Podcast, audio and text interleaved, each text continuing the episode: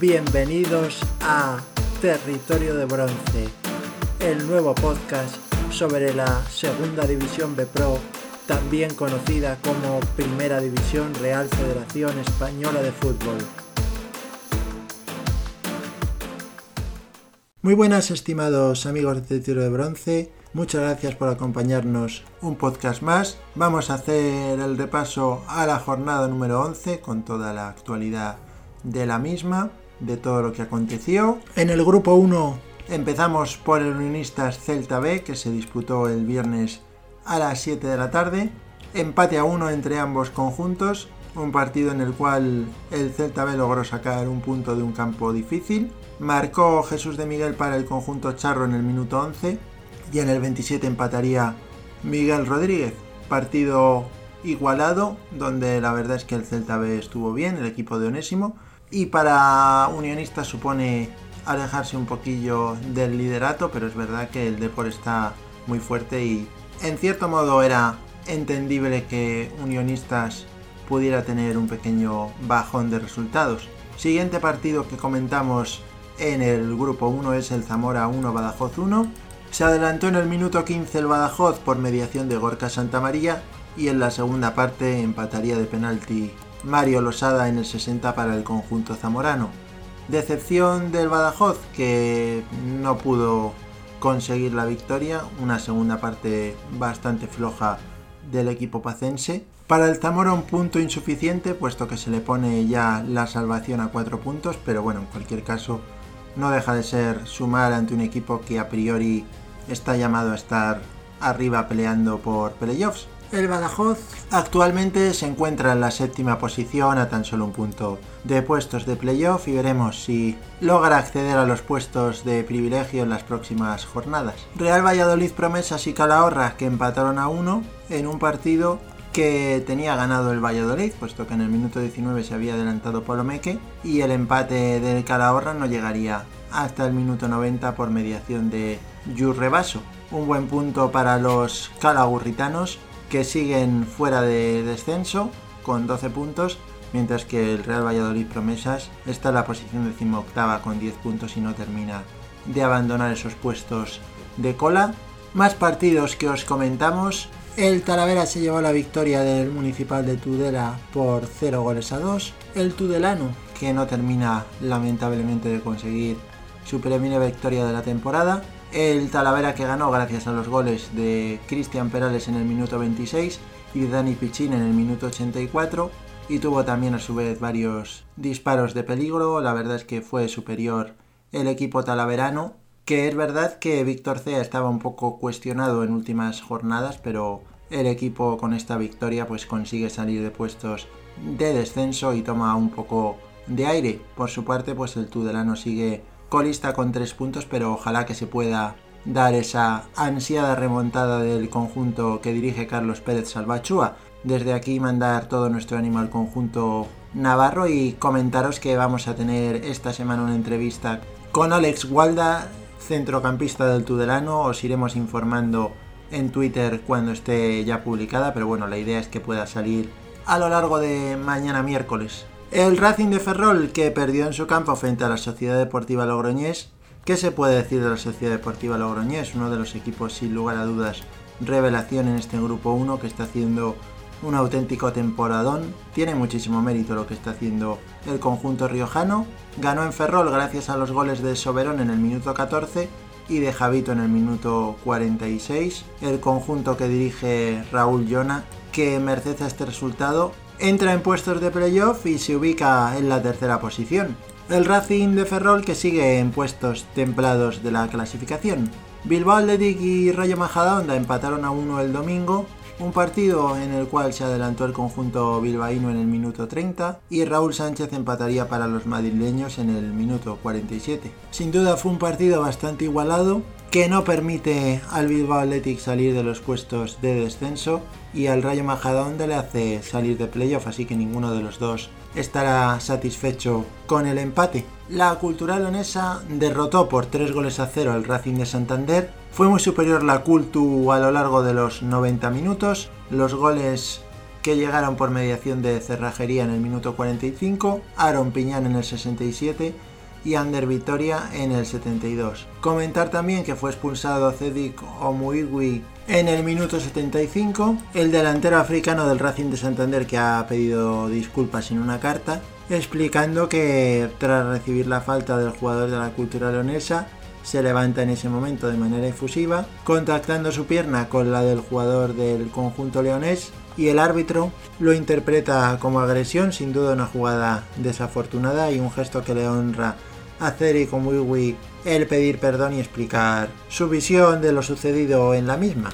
El Racing de Santander, que es verdad que sigue en puestos de playoff, pero el Deportivo de La Coruña ya se le escapa un poco y está tres puntos por encima. La Cultural Leonesa, que es octava a cuatro puntos de playoff. San Sebastián de los Reyes y Real Unión de Irún se enfrentaron en el estadio del equipo madrileño en Matapiñonera. Victoria del conjunto visitante de los Irundarras gracias a los goles de Pradera en el minuto 43 y de Temenuzkov en el minuto 89 en un partido en el que el equipo madrileño sufrió la expulsión de Javi Rueda en el minuto 49. Sin lugar a dudas la temporada del Real Unión de Irún que está siendo magnífica y lograr sacar los puntos en un estadio como el del Sanse de hierba artificial, donde no es fácil jugar, pues tiene mucho mérito. Noveno el Real Unión de y el Sanse está un poquito por debajo en la posición decimosegunda. Luego repasaremos al final del podcast la clasificación para que podáis recordar dónde están ubicados cada uno de los equipos. La Unión Deportiva Logroñés y el Deportivo de La Coruña que se enfrentaron en el que era uno de los partidos sin lugar a dudas de la jornada que terminó llevándose el cuadro gallego gracias al gol marcado por Miku en el minuto 36. Un partido muy serio del equipo deportivista que estuvo muy bien en defensa y luego pues en ataque fue capaz de aprovechar una de las pocas ocasiones que tuvo. Es verdad que no fue un partido con demasiadas ocasiones, pero bueno, al final es el tipo de encuentros donde el Deportivo de La Coruña tiene que demostrar su condición de máximo favorito al ascenso y la verdad es que el domingo lo demostró. Para la Unión Deportiva Logroñés, pues cierta decepción, puesto que es un equipo que no olvidemos que viene de jugar la temporada pasada en segunda división y no fue capaz de vencer al equipo gallego. Para cerrar el repaso análisis de lo que aconteció en la jornada 11 en el grupo 1, mencionamos el Extremadura 1 Dux Internacional de Madrid 2, los goles del conjunto madrileño que llegaron por mediación de Arthur Bonaldo en el 48 y Barral en el 51. Marcaría Rubén Mesa el gol del Extremadura en el minuto 76. Un partido en el cual pues lamentablemente se produjo un incidente bastante desagradable entre Manuel Mosquera y el jugador del filial extremeño Musa, que fue llamado por Manuel Mosquera para salir al terreno de juego cuando faltaba un minuto para que se cumpliera el tiempo reglamentario y el jugador pues no quiso entrar a jugar. Y Manuel Mosquera que se encaró con él. Es verdad que las formas del entrenador gallego no fueron las mejores, pero también no es menos cierto que se equivoca Musa al no querer salir al campo. Para ponerlo todo un poco bajo contexto, os resumimos un poco cómo está la situación del Extremadura en estos momentos en los temas extradeportivos. El club ha contratado una empresa especializada en este tipo de situaciones complejas desde el punto de vista financiero y van a intentar conseguir el dinero en los próximos días. No garantizan que lo puedan hacer, pero bueno, confiamos en que, en que haya suerte y se pueda por fin solucionar todo. Da la impresión de que esta ya es un poco como se suele decir la última bala que tiene el Extremadura, pero bueno, siempre hasta ahora ha sido capaz de salvar los match ball que ha tenido y confiemos en que vuelva a lograrlo esta vez y ya se pueda tranquilizar definitivamente la situación y el equipo pueda continuar compitiendo en la primera ref como todos deseamos.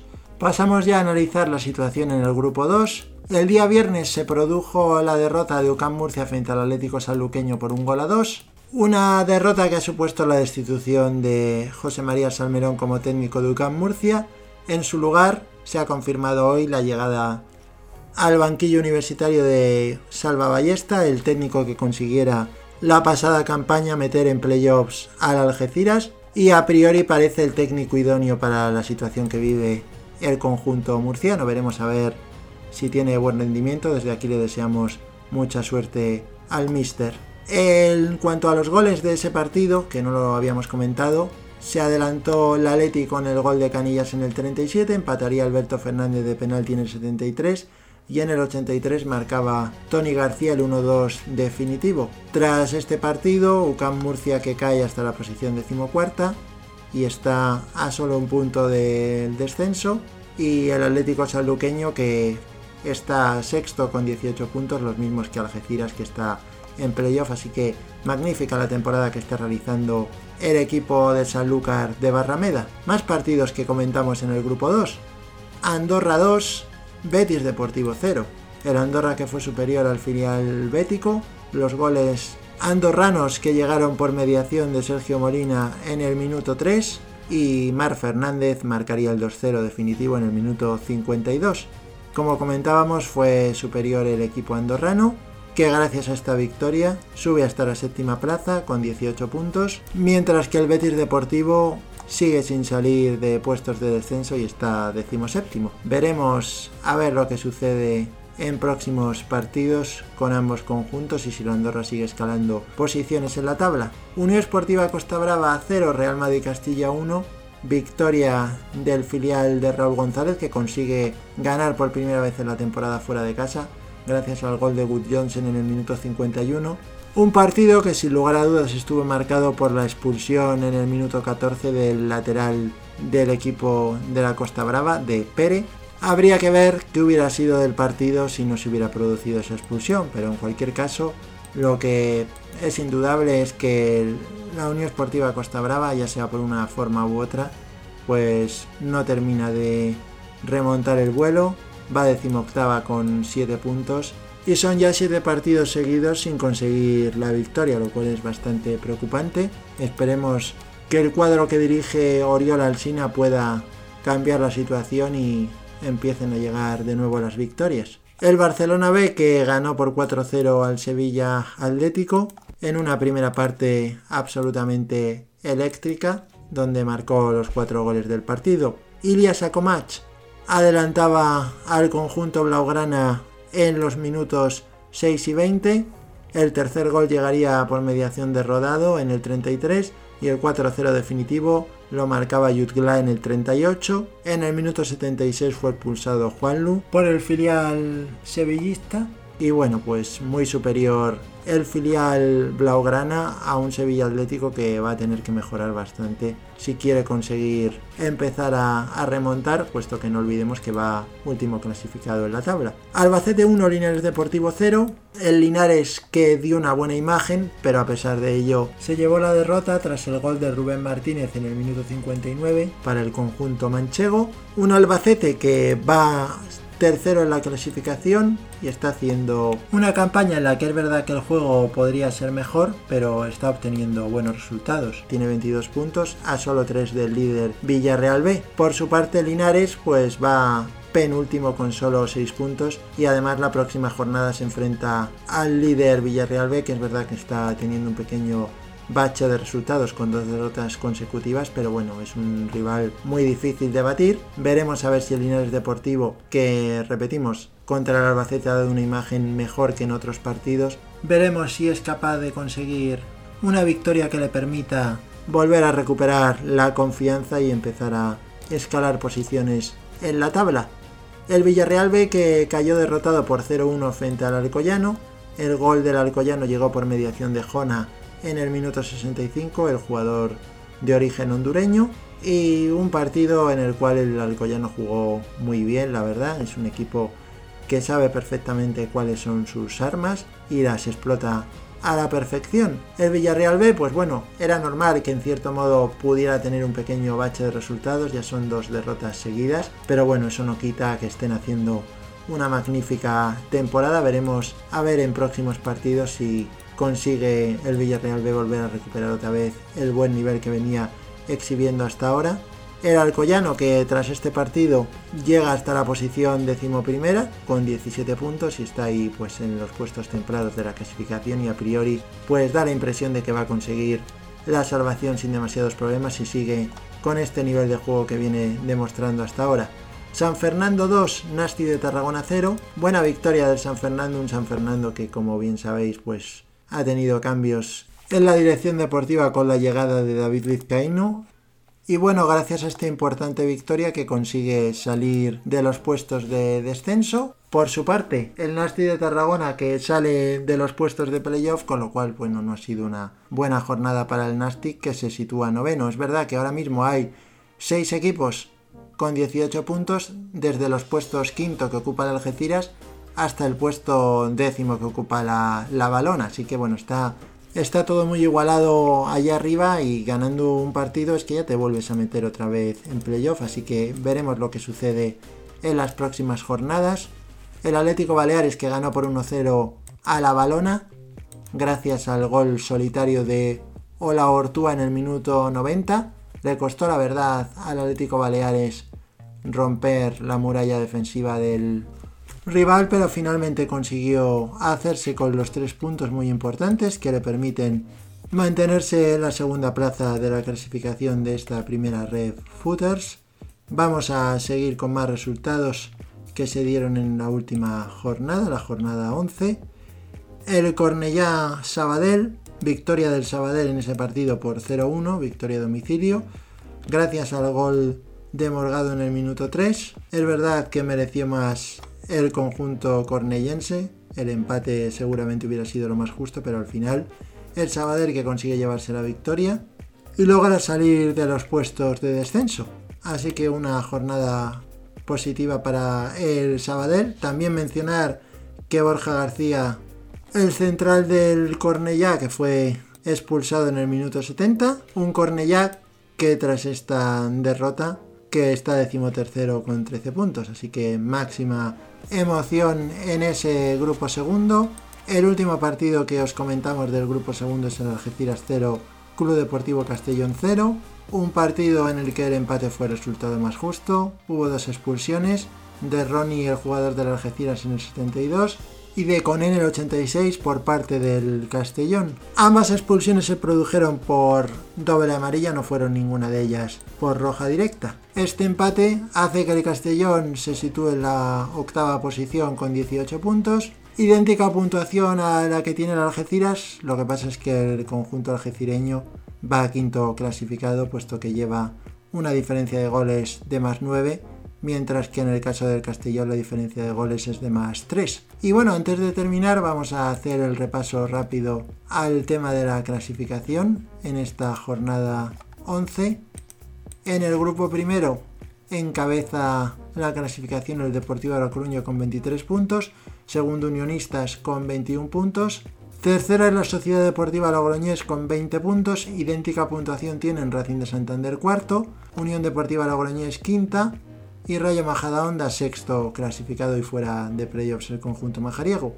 El Club Deportivo Badajoz séptimo con 19 puntos, con 16 octavo Cultural Leonesa, Real Unidirún también con 16 en la novena posición, el Racing de Ferrol décimo con 15 puntos, el Celta B también tiene 15 puntos, un décimo, décimo segundo el Sanse con 14 puntos, décimo tercero Dux Internacional de Madrid con 12 puntos, los mismos que tiene el Calahorra que está en la posición 14.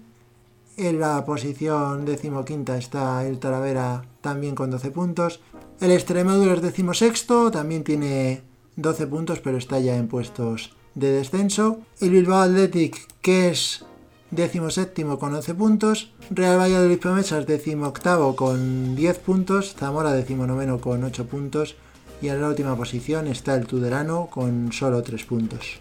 En el grupo 2 la situación clasificatoria es como sigue a continuación. Primero Villarreal B con 25 puntos, segundo Atlético Baleares con 22, los mismos que Albacete que es tercero, Barcelona B cuarto con 19 puntos. En los puestos del quinto al décimo hay un total de 6 equipos, todos ellos con 18 puntos, que son Algeciras, Atlético Sanluqueño, Andorra, Castellón, Nastic de Tarragona y La Balona, la Real Balompédica Liniense. Más atrás, en la posición decimoprimera está el Alcoyano con 17 puntos. Después el Real Madrid Castilla, decimosegundo con 14. El Cornellá decimotercero con 13 puntos. UCAM Murcia, decimocuarto con 12. Sabadell, decimoquinto con 11. Y ya en puestos de descenso estarían el San Fernando, que también tiene 11 puntos, decimosexto, decimoséptimo Betis Deportivo con 8 puntos, decimoctava la Unión Esportiva Costa Brava con 7 puntos, décimo noveno Linares Deportivo con 6 puntos y colista el Sevilla Atlético con apenas 5 puntos. Pues este ha sido el repaso al análisis de la jornada número 11, que ha estado muy emocionante como habéis podido comprobar. Muchas gracias a todos los que seguís nuestros contenidos y los que nos apoyáis también a través de Twitter con vuestros retweets, participando en nuestras encuestas, etc. Ya sabéis, arroba la primera ref, que es nuestra cuenta en Twitter a través de la cual os informamos de las últimas noticias de la categoría. Y nada, como os hemos comentado antes, mañana publicaremos la entrevista con Alex Guarda, estar atentos a nuestra cuenta en Twitter para poder escucharla y poco más, nos despedimos ya de todos vosotros con nuestro saludo habitual. Buen fútbol, alegría y buen humor, cuidaros mucho amigos, un saludo.